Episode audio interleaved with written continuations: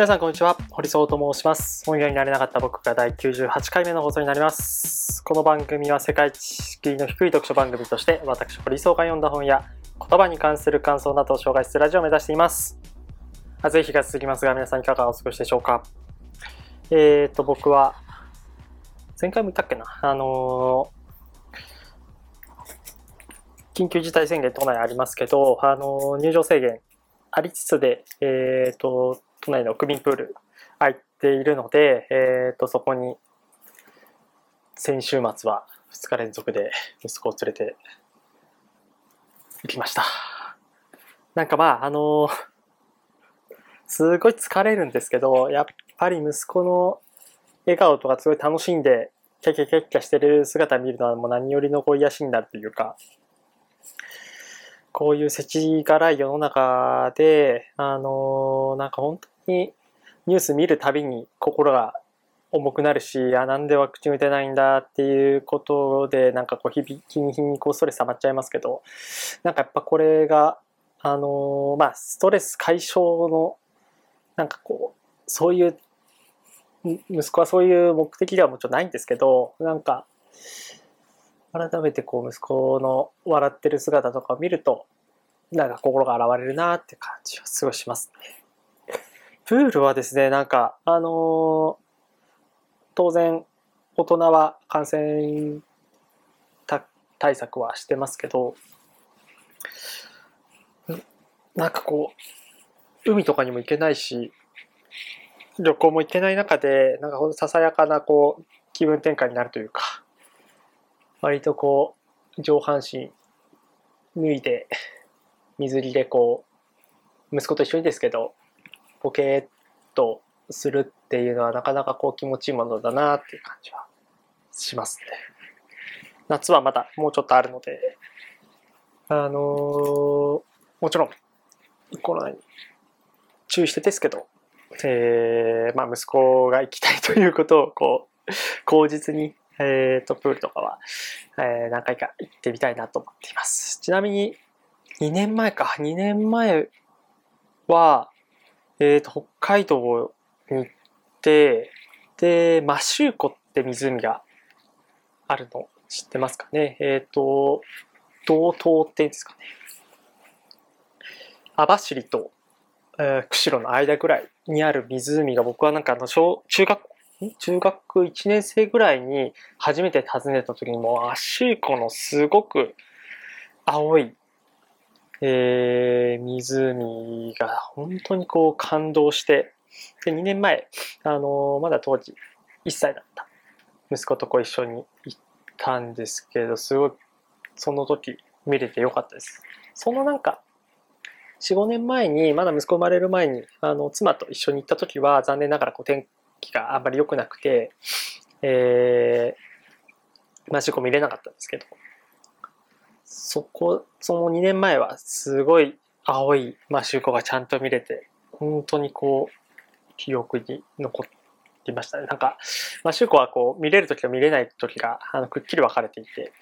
で、今回は絶対見るぞと思って、あの、マシューコ周辺の宿を2泊3泊 ?3 泊言い過ぎかな ?2 泊。だから、あの、全部でこう3日間ぐらいこうバッファーをポって行ったんですけど、えー、初日に行けたという思い出があります。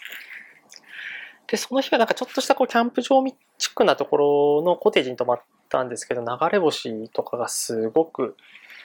ガンガンこう流れていて、そういうこう北海道の夜空みたいな、とても綺麗で、北海道いいな。あのー、本当一年に一回必ずこう北海道に行ってて大好きなんですけどね、なんかなかなか行けないのがこうちょっと辛いなという感じです。やっぱりこう東京に普段住んでると。おじさんかなおじさんが行ったんですけど、おじさんはなんか、あのー、大学生の時とか、あと最初就職した時は東京にいて、で、えー、北海道に戻ってきて、えー、そうそう、父方の実家は牧場をこうやってるんですけど、で、牧場をこう、おじさんは、えー、どっかのタイミングでこう継いだんですけど、その時に北海道をこう車で運転していて、えー、見上げたらもう空しかないみたいな。都内だと、こう見上げてもこう電信柱あったりとか、えー、ビルとか、あの、いろいろな街並みみたいなのが視界にこう入るけど、北海道の場合はもう見上げたらこう空しか映らないみたいなことすごい、あの、車一緒に乗りながら、ちょっと名言っぽいことが入ってて、えー、そういう気持ちいい、えー、北海道また行きたいなっていう感じですね、なんか。まあ、ちょっとね、あの、最近は暑いというか、あの、暑い日続きますので、熱中症対策、コロナ感染対策に加えて熱中症にも、えー、気をつけてい、えー、きましょうと。いうことで、えー、98回目の放送を、はい、介する、えー、グレッグ・マキューンの、えー、エッセンシャル思考、最小の時間で成果を最大にするという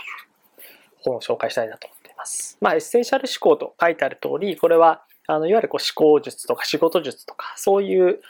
えー、並びで本屋さんにあることが多いかなと思っているんですけど、これは2014年に、えー、発売された本なんですよね。で、僕はこの本を最初なんか買ったのいつだったっけなって思ったんですけど、割となんかロングセラーになっていて、今こう本屋さんとかで僕はあの思考系の本とかをこうたまに買うんですけど、思考系の、えー、棚に行くと必ずなんか 目立つところに置いてあるようになっているので、すごくこう売れている本かなと思っています。で、あのー、やめちゃいましたけど、前職の同僚とエッセンシャル思考に関するこう話をすることも多くて、で、彼も エッセンシャル思考ってすごくいい本ですよねっていうことで。で、なんか二人でこう盛り上がったりして、あの、新卒がこう入ってくる時のこう課題図書の一つとしてエッセンシャル思考をぜひプレゼントしようみたい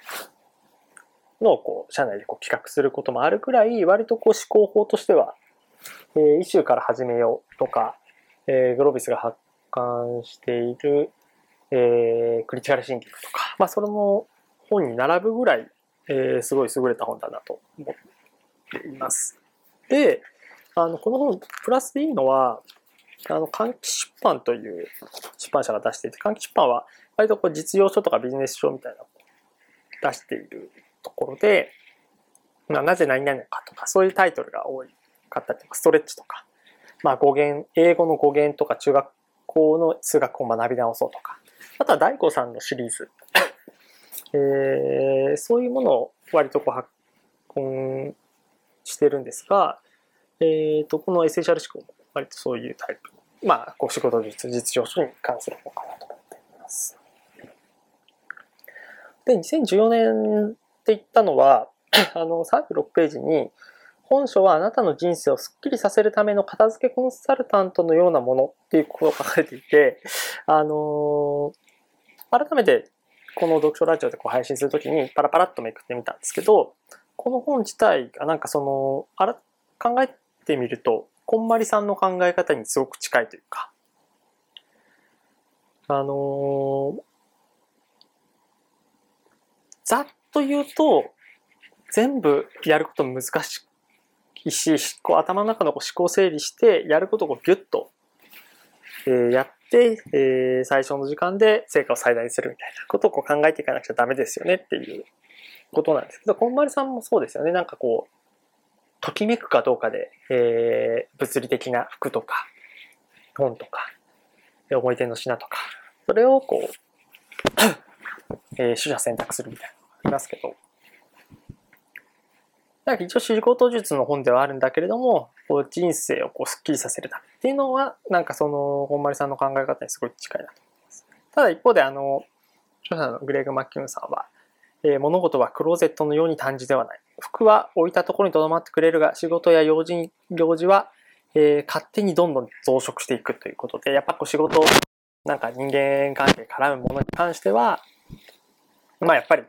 そんな簡単に取捨選択できないよね、というところがこう、スタートになっていて。だけど、やっぱりこう成果をちゃんと出していくためには、えー、ちゃんとこう取捨選択え集中と選択みたいなことをしなくちゃダメですよということを語っている本になっています。で、あの、新卒にこう、プレゼントしたこともあるというふうに言いましたけど、本当にこう、機会を、あのー、折を見てこう読み返す本ですけど、ああなんかやっぱ学ぶことってすごい多いなっていうのを感じます。で、結構なんか、ここに書いてあるのは、優秀な人ほど成功のパラドックスに陥りやすいって書いてあって、第一段階では目標をしっかり見定め、成功へと一直線に進んでいく。これが、優秀な人ってそうですよね。目標は、えー、目標何なんですか？とかっていうのをちゃんと決めてとか確認して、それに向けてこう行動していくんですけど、第2段階だと成功した結果、頼れる人という評判を得て、あの人に任せておけば大丈夫と言われて、どんどん多様な仕事を振られるようになる。で、第3段階でやることが増えすぎて、時間とエネルギーがどんどん拡散されていく。疲れるばかりで全てが中途半端に。第4段階、本当にやるべきことができない。成功したせいで自分を成功に導いてくれた方向性を見失ってしまう。僕が優秀な人と、あのー、いうことはもちろんないというか、あのー、口は下げても言えないですけど、結構僕はこれやっちゃいがちだなって思いました。最初はなんかね、あのー、堀さん結構いいじゃんっていう風に言われること多いんですけど、なんかやっぱだんだんだんだんこう抱えてしまうというか、抱え込んでしまうというか。まあ、ある意味こう抱え込んでしまっている自覚があるだけマシかもしれないですけど、やっぱ周り見ると、抱え込んで仕事してる人多いなっていうことやっぱありますよね。で、その人は別に最初からこう抱え込んでるわけじゃなくて、おそらく最初の段階では、あ、この人すごく、あのー、しっかりしてるなとか、これが僕はもともと人事だったので、あ、この人採用してよかったなっていうふうに思ったりはするんですけど、まあなんかだんだんだんだんとその人を頼ってしまう状況が増えていくと、えー、その人が苦しんでしまうし、で、会社の仕事を、やらなくちゃいけないこと、タスクに関しても、どんどんことを処理できずに溜まってしまうという。まあ多分、僕でさえそういうことをこう感じるということは、多分僕の仕事ぶりに対して、えー、当時の上司であったりだとか、同僚であったりとかは、まあ多分こう不安を、不満と募らせていたのは、まあこういうパラドックスに陥ってた可能性も、まあもちろん僕のあの単なる実力不足もあるんですけど、その辺をなんか、えー、避けるためにというか、僕自身が陥りがちなので、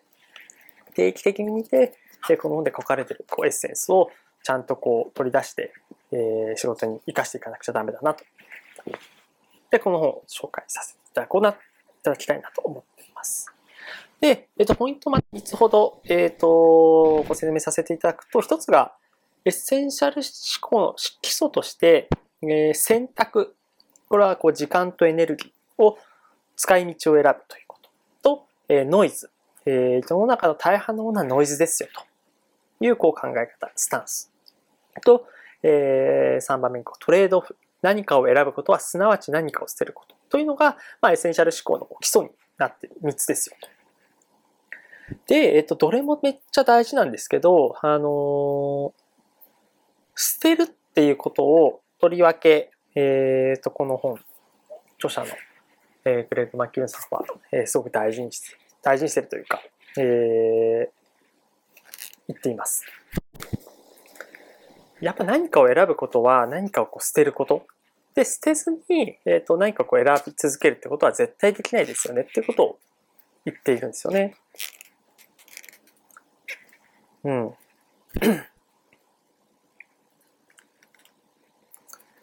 選ぶという行動は難しいもの。何かを選べば必然的に何かを捨てることになる。ということが書かれています。で、えー、70ページ目ぐらいの時に、あの、トレードオフということで、えっ、ー、と、まあ、やっぱこの捨てるっていうところがやっぱこのポイントの大きな部分であると思うんですけど、アメリカのこうサウスウェスト航空の例があります。サウスウェスト航空はポイントトゥポイントという、えー、機内食を出さないし、えー、なるべくこう安い料金で、えー、見通し感をこう単純につなぐような、そういうこう、戦略をこう取って、で、えー、大きく成功した会社ですけど、コンチネンタル航空という会社、まあ今、ユナイテッド航空に並行されている会社が、サウスウェスト航空に見習って、ポイント2ポイント型のサービスを開始した。だけど、えっ、ー、と、コンチネンタル航空はこう運賃を抑えて、機内食とか手厚いサービスを廃止したが、えー、通常の路線もこう並行。まあ、やっぱり、普通にこう慣れてる人たちにとっては、あの、機内食があったりとか、手厚いサービスあった方がプラスですよねと。だけど、やっぱりそういう人たちのニーズでまだ別に消えたわけじゃないから。で、そのニーズとこう並行してやっていったら、やっぱりこう、戦略というか、こう、打ち手を絞ってやっている、こう、サウスウェスト航空に比べて、コストがそんなにこう減りませんよと。で、結局、どっちつかずというか、まあ、どっちもこうやることによって、思ったよりもこうコストが削減できずに、えー、サービスの質だけがこうずるずる低下することになったという。で、結局こう、その時の CEO は解雇されたということだったんですけど、やっぱこれもこうトレードオフの関係で、このサービスを始めよう。だけど、全体、そのサービスをこう始めるのは、あの、全体的にこう利益をこう上げていくためだったんだけど、えー、どっちつかずになってしまったがため、こうトレードオフで、えー、何かをやめるみたいなことが選択できなかったがために、えー、実際こう失敗とか損失を招いてしまったということがかかります。なので、この何か新しいことをこう戦略選択と戦略として選択した場合は、えー、じゃあ何をせなくちゃいけないのか。何を諦めなくちゃいけないのかっていうのをちゃんと選んでくださいっていうことを、えー、この本では、えー、口を酸っぱくして語っているというような感じになります。で、ポイントの二つ目で、あの、今のコンチネンタル航空の例にもなるんですけど、この本、まあ、優れた了承の特徴、そう全般的な特徴とも言えるんですけど、えー、怖いところにもなるんですが、なんかこうすべての 書いてあることって繋がっているんですよね。結構やっぱり 要約のサイトとか、あの、つまみ食いしてこう、読んでいくときに、あ、このやり方って面白そうだな。例えばなんかワンワンのミーティングって、えー、良さそうだなと思ってこう始めても、あんまりこう効果が上がらない。そのやり方とか手法だけこう真似しても、あのー、なんでワンワンが従来型のミーティングに比べていいのかとか、そもそも何が課題なのかとか、そういうものをちゃんと理解してないで、あ、ワンオンワンって、あの、一緒の同僚と信頼関係を、えー、高められそうだな、みたいな。やっていると、あれなんか、ワンワンやったがいいけど、自分の時間どんどん削られてるな。あれなんかさ、30分じゃなくて、じゃあ5分だけにしようみたいな感じになって、結局こうやりたいことというか、やるべきことみたいなのが、あの減ってしまうこともあるよねと。だから全てがやっぱ繋がっているので、面白そうだなと思って表面だけ真似するとこうどっちつかずになってしまうことがあります。これは本当さっきのコンチネンタル航空の例でも言った通り、アサウスクエスト航空がすごい成功していて、そのやり方がポイントトゥポイントという施策だ。じゃあそれを真似しようっていうところだけ真似してもあんまり意味がなくて、その会社がなんでそれをやってるのかとか、えっ、ー、と、どういう強み弱み、そのサウスウエストコース航空が、えー、どういう会社の特徴なのかっていうのをちゃんと理解していないと、えー、意味ないですよね、と。いうこととも結構つながってくるんじゃないかなと、思う次第でございます。なので、えっ、ー、と、前提としてこのエッセンシャル思考すごく読みやすい本、思考法で300ページ弱ぐらい、300ページ、ちょうど300ページか。あるんですけど、割とあの、文字、文字のサイズなんか大きいことじゃないですけど、すごい読みやすい体裁になっていて、それも僕好きな理由なんですけど、ぜひですね、あの、最初から最後まで、えー、しっかり読んでいただくことをお勧めしたいなと思っています。で、とはいえ、なんかその、捨てるとか、何かこう見極めることとかっていうのはすごく難しい。で、その中でエッセンシャル思考のいいところは、なんかこう無駄なことは全部やめようとか、そういうことではなくて、本質をつかむためにはどうしたらいいのかってことが書かれている本だと思っています。で、その習慣というか、その行動として本を読みましょうとか、まあ、考える時間をちゃんと作りましょうとか、集中できる環境を物理的に用意しましょうとか、遊ぶこと大事です。ちゃんと睡眠をとった方がいい。まあ、すごい当たり前のことなんですけど、そういうのを別にないがしろにしてるわけではないという本だということですね。で、実際にやっぱこうかん、あの、携帯とかパソコンとかをもう使うのを使用禁止して、一日こうみっちりみんなで議論する時間を取るみたいなことっていうのはすごく大事です。あのそういう場に参加できないぐらい忙しいっていうふうになると、多分何かを逆にこう選びないとか、そういうことにはやっぱりなってきますので、すごくですね、えー、本質をつかむことを、えー、どういうふうにやったらいいのか、みたいなことも合わせてこうやっていかないといけないのかなと。あの、ちなみに一つ僕が好きなのは、えー、ジョージ・ボーウェルの、えー、動物農場という、えー、空話というか、あるんですけど、空話小説があるんですけど、ここか、こういう、あの小説のエピソードみたいなのが、このエッセンシャル思考の中にさらっとこう書き込まれていて、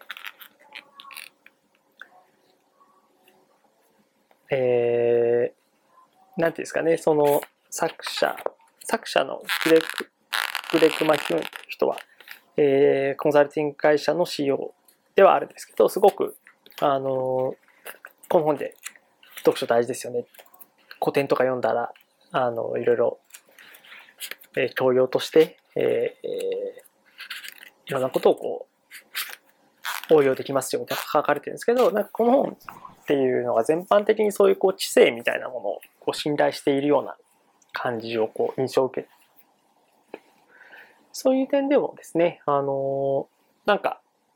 巷にある、ただの流行りのこうベストセラーということではなくて、えー、発売から7年経っても、えー、しっかり売れ続けているこうロングセラーという特徴かなと。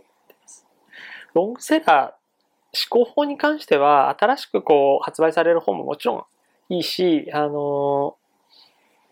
中には読み応えのある本もたくさんあるんですけど、最初のこういう週から始めようとかも含めて、やっぱり長く読み継がれているものに関しては長く読み継がれてるだけのこう理由もあったりするので、僕は結構こう何、何の本思考法に関して何の本をこう読むのかっていうのが、えー、わからないっていう方にとっては、あの、ロングセラーになってる本を選んだら、あの、少なくとも外れは少なくなるんじゃないかなっていうことをこう、お勧めすることが多いです。はい、以上になりますが、前提としてですね、あの、まあ、最初の時間で最大、成果を最大にするということで、まあ、無駄をこう、切り詰めるみたいなことが、あの、あり、こういう発想になりますけど、前提として、ただまあ無駄って何が無駄なのかっていうこともこう考えてもいいのかなとは思っています。さっきあの冒頭で息子とプールに行くみたいなことも言いましたけど、やっぱ準備とかも合わせると本当丸一日の遊びになるんですよね。で、水なので、ちゃんとこう見てなくちゃいけないから、あの、よそ見するわけにはいかないし。ということを考えると、プールに行くっていうことは、すごくこう、傍らでこう仕事をしようみたいなことを考えたときには、非常にこう、辛いというか。だけど、なんかその、無駄、一見無駄にできることとか、あるいは